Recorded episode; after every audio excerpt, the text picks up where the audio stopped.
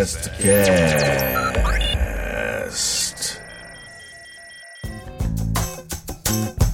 Muito bem, aí vamos nós começando mais um Fastcast, o primeiro do mês de maio. Hoje, para falar um pouco mais sobre a onda do momento, aquilo que todo mundo procura, que tem lista no WhatsApp, tem até fake news sobre, que são as lives de artistas, rapaz.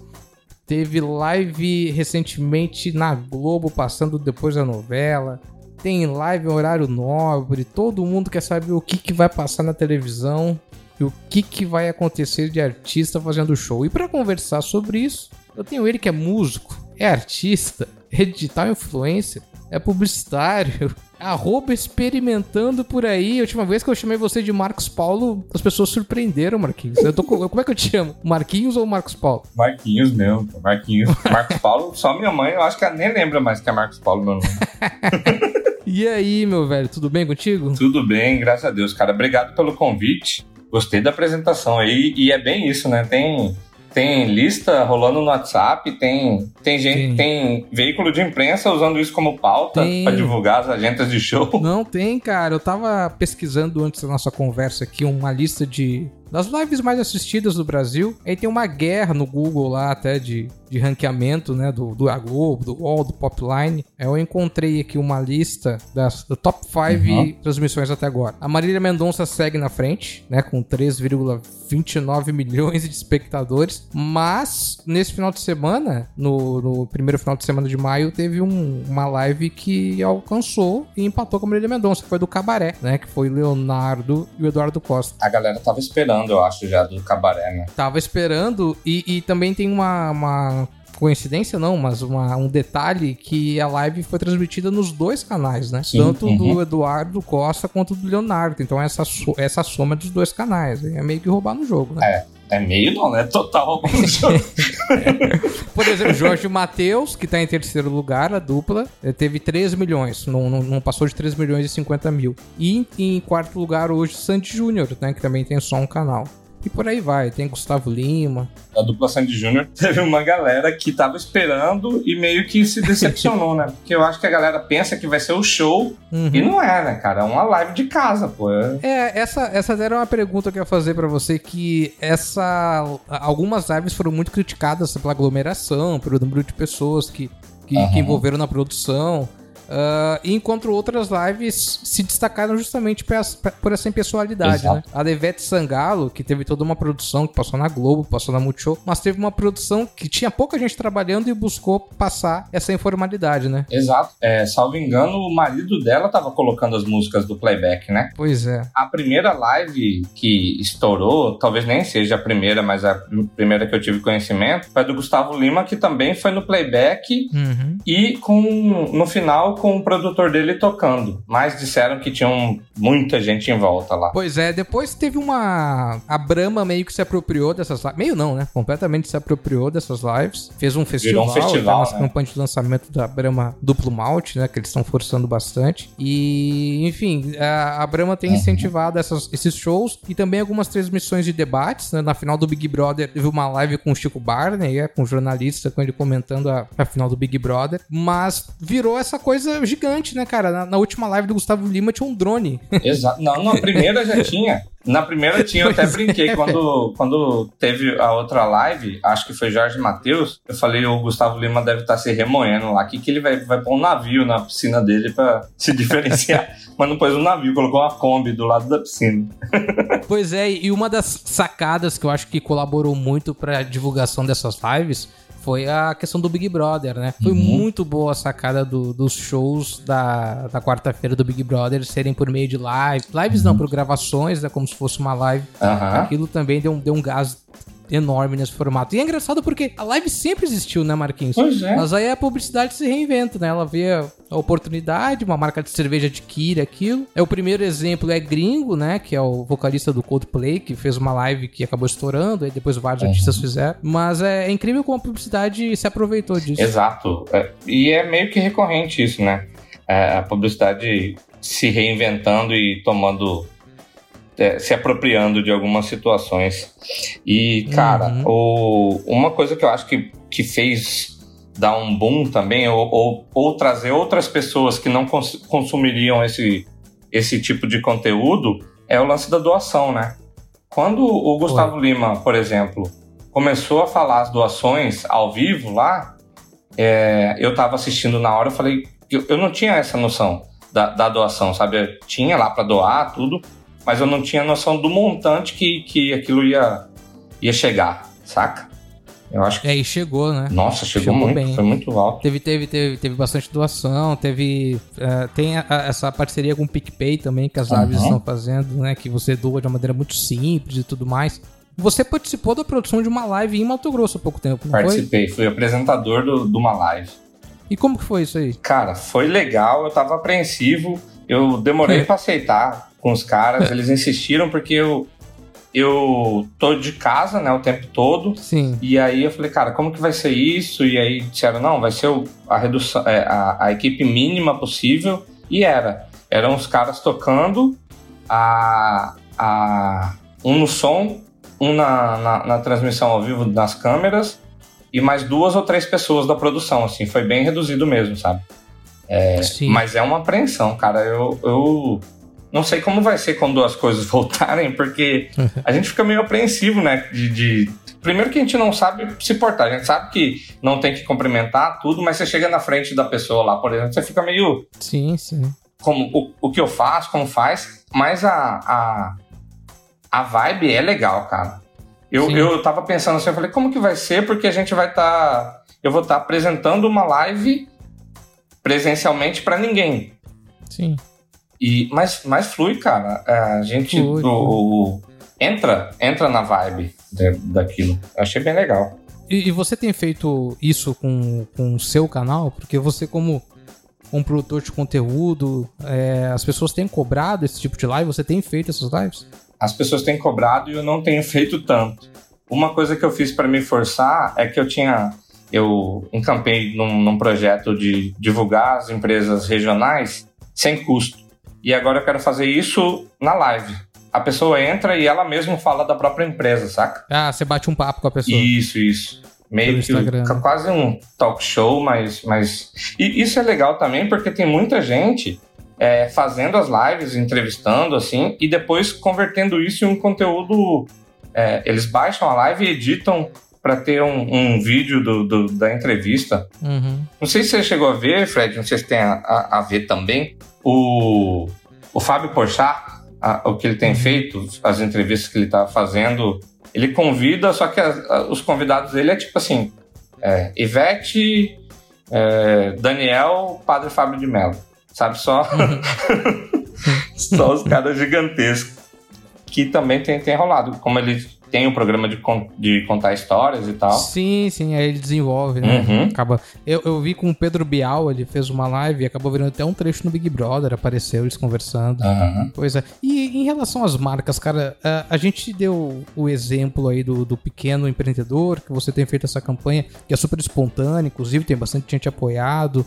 Muitas marcas que estão só entregando, que não estão recebendo clientes. Você tem visto algum bom exemplo de quem tem trabalhado isso? Porque eu confesso que eu não vi nada ainda assim de muito incrível voltado para esse lado das marcas. É, Eu também não, não tenho percebido, não, cara. De verdade. Tudo, tu- tudo muito na base da conversa, né? Tudo muito ainda na base da, é, do patrocínio de eventos. É O caso da Brahma mesmo que a gente acabou de citar, né? Isso, e, e a Brahma é, se é o que você falou, né? Se apropriou do- das lives. Total. É, ou é ela, ou é a Boêmia, que é do, do, do Gustavo Lima e que também é da Ambev. A Seara também é uma marca que se apropriou bem, Sim, tem participado verdade, bem dessas verdade. lives. Ah, aqui em Mato Grosso a gente tem alguns casos de artistas também, não só da música, mas do teatro fazendo lives também, né? Sim, sim. Tem uma galera. Te- teve um festival, eu não vou lembrar Sim. o nome agora, mas teve um festival em Mato Grosso com vários artistas de, de- dos mais diversos segmentos. Uhum. E eu achei, eu achei legal. Acho que ajuda, por exemplo, quem conhece o artista X, ele tá no festival junto com é, junto com Chodito, Sim. que ca- caso não as pessoas não conheçam, puxa audiência para isso. É, eu acho que esses caras são os que mais tem que se, vão ter que se reinventar, saca? Sim. Porque primeiro que vai ser a última coisa que vai votar, eu imagino. E quando voltar, tiver liberado, as pessoas vão querer ir num lugar, se aglomerar, vai, vai pra um teatro fechado com um monte de gente, saca? Não sei. Cinema também. Vai ser muito É, difícil. exato. e esse número, claro que ele tem crescido pela divulgação, pelas experiências. É, o número de ouvintes de podcasts também aumentou muito no Brasil. Saiu uma, uma pesquisa há pouco tempo na Meio Mensagem, que o Deezer, por exemplo, que é uma plataforma, o número de consumo do Brasil aumentou 177%. É um número muito alto comparado com o ano passado. O Spotify Aí. também já demonstrou é, esse aumento. Você acha, Marquinhos, que a gente vai ter algum bom exemplo de quem vai seguir com esse tipo de projeto no futuro, cara? Mesmo pós-quarentena, claro.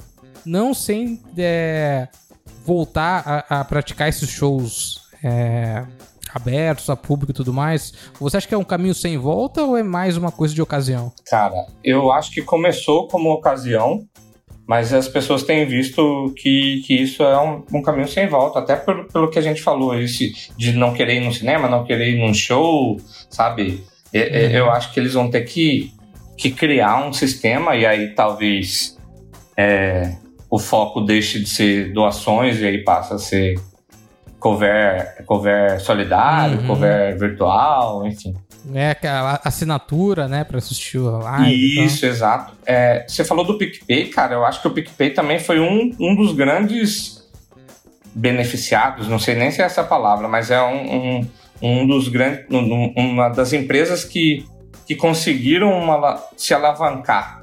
Eu posso até estar falando Uhum. bobeira, mas assim, tem muita gente da, da, da grande massa que não conhecia e que passou a conhecer por conta desse, desse movimento. Não, é, teve, teve o fator Big Brother também. Eu tô citando bastante Big Brother porque é meio, que- é, porque é meio que a última coisa que sobrou pra gente assistir recentemente. E o. PicPay é, patrocinou muitas provas. Esteve na final, teve aquela coisa que o pagamento foi feito via PicPay, não sei o quê. As compras eram feitas via PicPay, né? Isso, isso, as, as trocas de estalecas. Cara, isso é uma, uma marca que soube utilizar muito bem essa participação do Big Brother. Que até eu acho que a gente pode ser um, um tema pra gente discutir no futuro, como que as marcas se apropriam desses momentos nos reality shows. Porque ao mesmo tempo, é, fugindo um pouco do assunto, mas acho que vale a pena a gente discutir isso. É um pouco perigoso, né, cara? Você colocar a sua prova numa. a sua marca numa prova do líder, por exemplo. Exato. Aconteceu com o Guaraná uma vez, né? E a prova é chata. A Fanta também já aconteceu. Do, de Guaraná, eu acho que os caras tinham que tomar um Guaraná, o cara passou mal tomando Guaraná. Pô, imagina, cara. E te- teve. Tem, tem um outro exemplo desse Big Brother aí que chamou muita atenção. Foi no finalzinho a menina reclamou do cabelo dela, não sei se você viu. Em que ela comentou: Ah, esse creme que tem aqui é uma merda e tal. Imagina a- o, o quanto que é a cota de patrocínio pra entrar no Big Brother pra pessoa falar tá isso. maluco. Dizem, tem, tem, assim, isso é lenda, né? Nem sei se isso é verdade, mas que as marcas meio que compram a cota de patrocínio, mas como elas vão aparecer, é decisão da produção, né?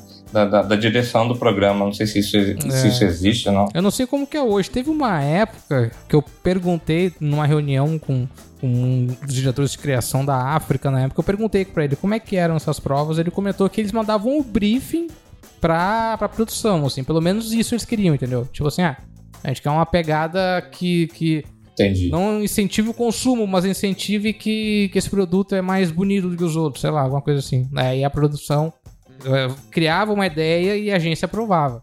É muita grana Ah, envolvida. mas tinha aprovação. Tinha aprovação. É, eu já, já ouvi falarem. Esse de Guaraná, por exemplo, é, muita gente falou que não, que era a produção criava lá e saía fazendo.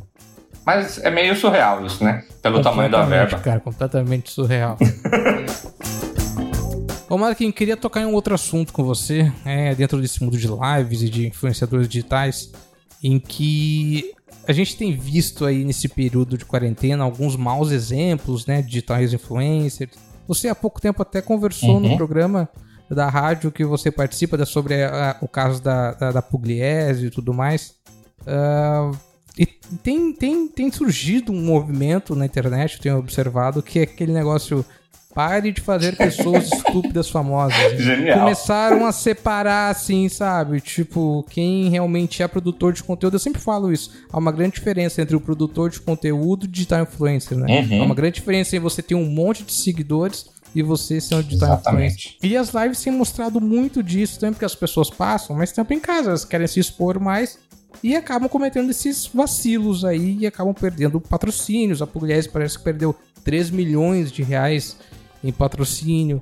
É, é, e isso vai mudar um pouco o jogo também, né, cara? Eu acho que essa curadoria de investimento das marcas em digitais influencers deve sair diferente após essa quarentena. Eu acho, cara, eu acho. E assim, como as pessoas estão, como você bem disse, as pessoas estão consumindo mais conteúdo, elas acabam ficando ainda mais próximas desses criadores de conteúdo. Eu nem gosto do, do, do termo digital influencer, uhum. que assim, eu acho que digital influencer, as pessoas devem dizer se o cara é ou não, e não o cara colocar lá na, na bio dele, uhum. sou digital influencer, tá? É, é aquela, aquela confusão, né? Que o cara acha que tem lá 100 mil seguidores, ele acha que, que ele é um digital influencer. Uhum. Ele simplesmente tem 100 mil seguidores. Agora, uma pessoa exato, com, exato. com muito menos, com 3 mil seguidores, influencia alguém do. E eu, eu acho que a grande diferença tá nessa narrativa mesmo, sabe? Tá? Em, tipo, o que, que você influencia? Qual é a responsabilidade que você tem sobre as pessoas? Exato. E, e o, com o que você vai produzindo de conteúdo, quando as pessoas não, não consumiam com tanta frequência igual agora, era muito, mas não era, não era muito comparado com agora. Eu acho que agora as pessoas conseguem ganhar mais o movimento se tem um personagem ali ou se é a pessoa mesmo, sabe? Se tem empatia de verdade, se não tem. É, isso foi um uhum. pouco que a gente conversou sobre a, a Pugliese no programa, que, que, no programa de rádio que eu tenho, que a gente entrevistou o Jim, o Jim Curi. Que, que não é a me... tipo assim, não, uhum. não são as mesmas, ela. não é a mesma pessoa a da a dos stories e a da vida real, saca? É, sobre, sobre produção de conteúdo, eu inclusive tenho essa preocupação, uhum. porque eu, eu tenho um pouco de sotaque, mas eu aperto o sotaque na hora de, de, de gravar. E aí, às vezes, eu fico pensando, será que as pessoas ficam. Se, se é a mesma pessoa, sabe? Não, tá, não é um personagem completo, sem, sem, sem verdade nenhuma, saca? Mas eu acho que, que a, a, essa narrativa que, que você citou é, é, é o que vai fazer o diferencial mesmo. Sim, sim, sim. E, e é engraçado você demonstrar essa preocupação, porque às vezes a pessoa te olha e te encontra em outra história, vê você falando diferente e acaba tendo, ué, esse cara tava me enganando, ele não fala Cadê? desse modo, né? Exatamente. Ah, já aconteceu de chegarem em mim cumprimentar e, ficar saca olhando para mim assim, aí eu. Tipo, o que foi? Não, eu quero ver o sotaque. Quero ouvir o sotaque. É. Aí eu explico que eu aperto, que eu tenho e, e aperto um pois pouco, é. enfim. Mas. O, aquele assunto que eu estava tratando antes ali das, da, das lives para o futuro. Uh, teve um, um, exemplo muito bom que não foi exatamente uma live, mas acho que pode virar rotina daqui para frente, quando as coisas acalmarem que foi o time do Bahia. Eles fizeram um jogo. Eles fizeram, na verdade, fizeram uma transmissão de um jogo de 89 uh, ah, no canal do YouTube e cobraram um ingresso para as pessoas terem a senha e assistirem esse jogo. E aí essa grana foi revertida para um projeto social que o clube tem e tal. É, é muito Black Mirror a gente imaginar que no futuro uh, a gente vai entrar em um bar, então uma casa de shows, pagar o ingresso e vai ver no telão um show ao invés de ver um artista lá. Tu acha? Eu acho que isso pode acontecer, cara. Eu também acho. Eu acho que esse é, é, muito parecido com o que aconteceu. Eu vou, assim, pode, pode ser que eu vou errar o artista, mas eu acho que fizeram isso do Michael Jackson, um show dele virtual, holográfico lá. E aí o cara pagava e, assistia pelo computador ou, era uma casa? Não, era no show. Ia pra uma casa de show e era holográfico lá o, o show dele. Pois é. É surreal isso, né? Meio fantasmagórico. É muito Black Mirror, cara. Mas eu acho que pode acontecer sim. Eu acho que vai ser uma tendência. Essas lives, por mais que a gente tenha a oportunidade de sair e tudo mais, que as coisas voltem ao normal, eu acho que a gente vai entrar num, numa, numa onda aí de de algumas casas fecharem justamente para a gente assistir alguma coisa exclusiva, etc e tal, porque uh, o retorno aconteceu, as marcas gostaram. A gente citou aqui a Brahma uhum. que se apropriou, uma outra marca vai, vai achar um formato diferente. E, e, tá, e tem se tornado algo cultural. Tem, tem se tornado algo que não vai nos surpreender se no próximo Rock in Rio tenha uma tenda live. É, é, não, não mesmo. Não né, mesmo. cara? E lá nessa tenda E- live vai ter um telão com um cantor no Japão cantando. Vai ter uma live de K-pop. É, pode ser, cara. É tão difícil pro Brasil. Faz uma live de K-pop que não passe na Multishow, que só passa pra pessoa que tá lá, essa questão de exclusividade. É, meu amigo. Paciência, paciência. Ah, teve uma live que eu quero destacar também, que foi esse final de semana, que foi do Alceu Valença, que foi super é, caseira também. Ele, um violão sentado no sofá e nada mais do que isso. Tem uma expectativa muito grande pra live do Caetano Veloso. Uhum. Que a Paula Lavigne parece que enche o saco dele todo dia pra ele fazer a live. Soltou até um vídeo dele, né? Cara, e comendo paçoca, e ela e live nada, não sei o quê. Mas, mas ainda não, não tem nada confirmado, mas é muito provável que, que surja aí mais pra frente. E a gente não pode deixar de destacar que há pouco tempo teve a live do Alok, Meu Deus. Né? que é uma live diferente, porque é uma live de música eletrônica, Aham. né, cara? Então, assim, a, a performance, ela é, é- Ela é naturalmente menor do que a performance de um. De uma pessoa tocando um violão, tocando uma bateria, tocando uma guitarra, coisa do tipo. O que, que você achou, cara? Você achou que ele, ele soube eh, utilizar bem ali a estrutura que ele tinha em volta? Cara, eu não gostei muito, de verdade, assim. Cara, eu achei meio chato Nossa, também. eu assim, acho sabe? que ele tem a. Assim, o carisma dele é fraquíssimo, zero carisma, Uhum. assim, saca? Mas é, até dizem que é o- uma pessoa do bem, sabe? Mas ali na frente da, da câmera, ali tocando, eu confesso que eu não consegui assistir 10 minutos. É, foi um pouco xarope, Aham. assim. Pra quem não assistiu, depois dá uma pesquisada. ah, ele, ele montou uma estrutura, porra, muito legal, assim, na- meio que na sacada da casa dele, com um canhão de luz. Exato. Cara, tem uma foto de fora do prédio, assim, que é um absurdo, velho. Parece a torre do Tony Stark, assim, sabe?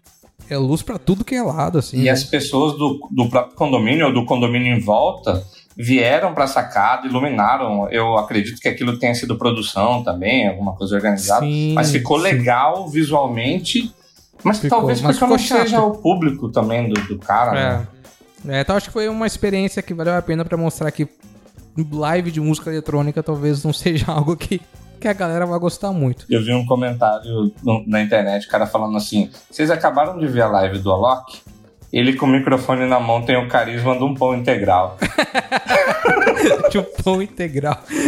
Eu ri muito disso, cara. É meio maldoso, mas eu ri. Não, e, e ele pegou e fez ainda pra né, destruir de vez o carisma dele. Ele fez um, um- uma mixagem com o som da Siri do iPhone. Nossa senhora. E aí descobriram que era quibado de um outro DJ. O Isso. cara já tinha feito isso no Twitter e tal. Aí, aí pegou mal, pegou É. mal, Não deu pegou certo. mal. Rapaz, teve live aqui no meu prédio. Teve? Do... Ah! Teve uma live, eu não acreditei. Da dupla eu não acreditei quando eu Do vi. Jonathan Adams. Isso, Jonathan Adas, Jonathan Adas. Eu- Quando eu recebi aqui do, do, do- do meu vizinho, Aham. do Luciano, que você conhece, eu falei, ah, essa de sacanagem. Ele, não, cara, eu acho que é real, né? Recebi no grupo aqui do condomínio. E o Luciano, muito sacana, né? Falei, não deve ser verdade. No outro dia, eu botei a cabeça na janela, eles estavam montando, cara, o palco, assim, na piscina. Não um palco, mas o Aham, guarda-sol a estrutura, né? sabe? Cadeirinha e tal, estrutura. Porra, e foi É. muito legal, cara. Eles foram, assim, muito simpáticos, assim, sabe? Foi, foi num tom bacana, assim, não foi uma coisa que foi até muito tarde, começou num horário bom. Porque, claro, é, é- é legal de ver, é diferente, mas tem gente que se incomoda, né, cara? É, é isso que eu, essa é uma dúvida que eu tenho. Primeiro, você falou que foi muito legal e tal. Os meninos são gente boa demais. O Jonathan Adams. É, Sim. mas uma dúvida que eu tenho, como que funciona isso no condomínio? Tem que pedir autorização para os condôminos, para o síndico ou, ou não? Cara, eu, eu assim, é, eu acredito que. Quer dizer, com certeza ele pediu autorização, né, pro síndico, e o síndico deve ter ali uma. Uma comissão, digamos assim, que, que valida essa situação. Porque se você for perguntar pra todos os moradores. Não vai dar certo. Não, e aí não, não, e não vale a pena reunir todo mundo pra fazer uma enquete sobre isso, Aham. né? Fazer uma votação sobre isso. E, porra, é, é algo assim que no Fantástico já tinha mostrado que outras cidades tinham feito, eles tinham boas referências, bons exemplos. ah, e os moleques se colocaram à disposição, tipo, né? Eles sugeriram. Foi algo assim que você vê que não teve nada comercial, saca? Nem por Aham. parte deles, nem por parte das marcas, assim, foi uma coisa assim que você viu que eles fizeram de, de, de, de bom grado mesmo, assim, de vocês estavam se divertindo, passou no canal deles, mandaram um abraço aqui e tal. E, enfim, foi, foi divertido, assim, foi uma experiência legal que eu nunca achei que ia passar. Uh, mas aconteceu, foi, foi massa. Uma outra live que teve, essa eu não acompanhei, mas queria ter acompanhado, é da Cia Sinfônica, que é daqui também de, de Cuiabá. Você chegou a, a ver sobre? Que foi no hotel? Que foi no, no hotel, aham. É, eu vi. Eles, além de tudo, fizeram um mosaico bonito Isso, no Isso, fizeram no um mosaico. Depois tem até um, um filme que tá, que tá com inserção na, é, nos canais locais em que mostra uns 30 segundos assim da mensagem e tal. Ficou bem bonito, cara, bem bonito, bem bonito o trabalho. A Mercedes Sinfônica faz um trabalho bem legal há bastante tempo já, né? Bom, é isso aí, gurizada. A gente vai encerrar aqui mais um Fastcast, agradecendo a vocês que estão compartilhando o nosso podcast. É, esses números que saíram na minha mensagem representam também grande parte dos podcasts aqui de Cuiabá, aqui de Mato Grosso, inclusive o Fastcast, que teve um aumento de audiência durante esse período de quarentena. A gente tá bem feliz com isso. E, e falar pro Marquinhos fazer o podcast dele também aí, que eu tô há tempos pilhando. é verdade, eu preciso fazer mesmo, cara. Eu tenho, tenho que fazer. A gente já, já até você conversou um... sobre. Já, você tem um projeto, você tem tudo aí, cara. Só. Você já, já tentou uma vez, né? Você deu uma parada, Tentei. é só retomar o projeto. É verdade, preciso voltar. Inclusive, fala, fala um pouco do seu canal, Marquinhos, antes da gente fechar. Fala do Experimentando por aí. Falo.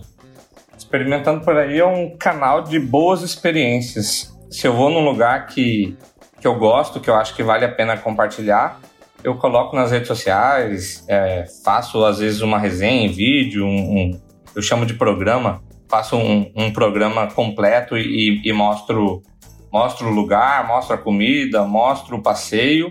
E os que eu não gosto, eu simplesmente chego no dono e falo, ó, acho que tal coisa precisa melhorar. O, o meu, pro meu paladar isso aqui não tá bom.